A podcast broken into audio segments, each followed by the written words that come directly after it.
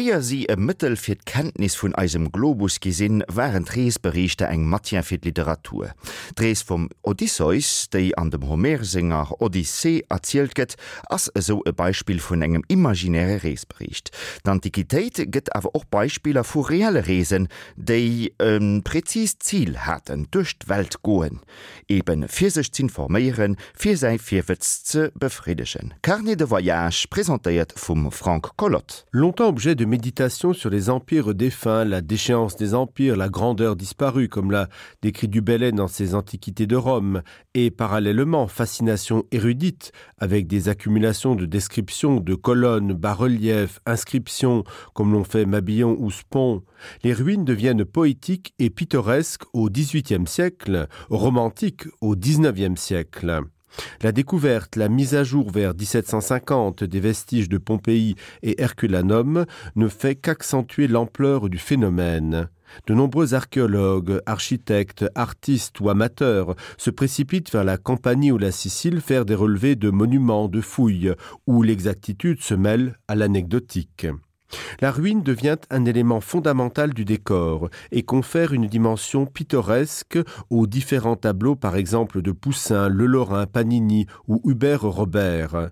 Les villes mortes de Pompéi et Herculanum revivent dans des romans ou nouvelles comme par exemple Aria Marcella de Théophile Gautier ou Les filles du feu de Gérard de Nerval sous une forme romanesque et fantastique. Affichant une sensibilité pré-romantique, Dupaty est un grand amateur de ruines. Il célèbre la grandeur de Rome et le charme du paysage romain et campagnen qu'il auréole de mystère. Il restitue les sensations qu'il éprouve, les émotions qu'il ressent en visitant les monuments antiques romains, du Colisée au mausolée d'Auguste en passant par Pompéi. Madame de Stahl, quant à elle, dans son roman Corinne ou l'Italie, accorde une grande importance aux ruines omniprésentes dans sa vision de l'Italie comme un présage de mort inéluctable. Stendhal apprécie les ruines antiques, mais déplore qu'elles aient perdu leur physionomie originale parce que réutilisées en église pour la plupart. À l'inverse, Chateaubriand est sensible à la correspondance entre l'Église et les ruines, la vision de Dôme sur les vestiges antiques lui apparaissant comme un lien tissé entre passé et présent. Il célèbre les ruines de Rome et de Naples perdues dans une nature calme et mystérieuse, cette campagne romaine qu'il est l'un des premiers à célébrer. En résumé, l'Antiquité fascine et constitue une sorte d'analepse de vie, un voyage géographique ou intérieur que font les auteurs en se replongeant dans les récits de voyage proprement dits, notamment ceux liés à la Grèce, qui nourrissent l'inconscient occidental encore aujourd'hui. Le voyage d'Ulysse est le plus représentatif de l'Antiquité grecque. L'Iliade et l'Odyssée sont les premiers textes littéraires à l'origine de la littérature occidentale. Ils exercent toujours une influence considérable sur notre civilisation. Ulysse, le héros de l'Odyssée, ose le voyage intérieur, solitaire, qui l'entraîne à la recherche de lui-même, et il nous emmène dans son sillage. Par ailleurs, il y a probablement eu, dans la tradition épique grecque orale des récits concernant le cycle de la guerre de Troie, de ses origines jusqu'au retour des guerriers achéens en Grèce, ces derniers récits portant le nom de Nostoi, retour. L'Odyssée se situe dans cette tradition. Elle fait allusion à la mort d'Achille et de nombreux autres héros à Troie même, tels Antiloque, l'un des fils de Nestor, au retour tragique de certains autres, et en particulier Agamemnon, tué par son épouse Clytemnestre avec l'aide de son amant Égiste, ou au retour relativement rapide, malgré un détour par l'Égypte, de Ménélas et Hélène.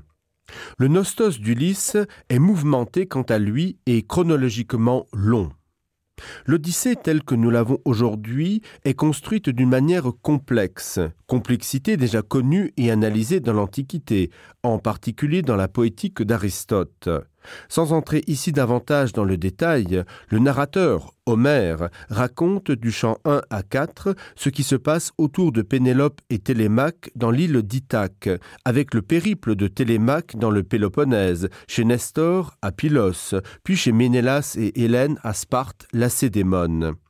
Au chant 5, tandis qu'Ulysse pleure sur son exil chez la nymphe Calypso, il nous emmène dans l'Olympe, où les dieux débattent sur le sort d'Ulysse et décident de l'aider à rentrer chez lui. Calypso aide Ulysse à se construire un navire et l'équipe pour le voyage, qui commence donc à proprement parler au champ 5. Ulysse arrivera en Ithaque après diverses péripéties au champ 13. Le texte, tel que la tradition ne l'a conservé en grec et dans diverses traductions, a suscité de nombreuses œuvres dans les lettres et dans les arts. Par exemple, l'un des premiers opéras de notre tradition musicale, le retour d'Ulysse en sa patrie, est dû à Claudio Monteverdi. Ou au cinéma, les différentes versions dans des reconstitutions grand public du genre péplum ou dans des versions inspirées d'Homère de manière plus indirecte, comme par exemple le regard d'Ulysse de Théo Angelopoulos. Ulysse parcourt donc la Méditerranée réelle, de l'Asie mineure jusqu'à Gibraltar, les colonnes d'Héraclès. Hypothèse soutenue en France en particulier par Victor Bérard, qui a consacré une partie de sa vie à tenter de retrouver en Tunisie, à Malte, etc., les traces du passage d'Ulysse en identifiant les descriptions, en réalité un peu passe-partout, de l'Odyssée dans les lieux réels qu'il visitait et photographiait. L'itinéraire d'Ulysse comporte également une part dans le réel, mais aussi une extrapolation dans un monde qui relève de l'imaginaire. Cette hypothèse soutenue en France en particulier par Gabriel Germain, qui a rencontré l'adhésion de nombreux spécialistes étrangers, correspond mieux à la structure textuelle de l'Odyssée et au fait que tous les épisodes comportant des monstres quelconques, géants, mangeurs de lotos, hommes n'ayant qu'un œil, magiciennes capables de métamorphoser des hommes en animaux, îles flottantes avalant des navires, voix sans corps qui charment les marins qui les amènent à fracasser leurs navires sur des rochers, interviennent exclusivement dans les récits que fait Ulysse chez les Phéaciens, avec une justification psychologique possible qui vient de la difficulté à justifier dix années d'absence. Wéi dem Odysseus seng et beweist, sinn Treesberichte an der Antiquitéit gleichzeitig eng Weltrees an eng ënnerles Schrees fir sech ze fannen.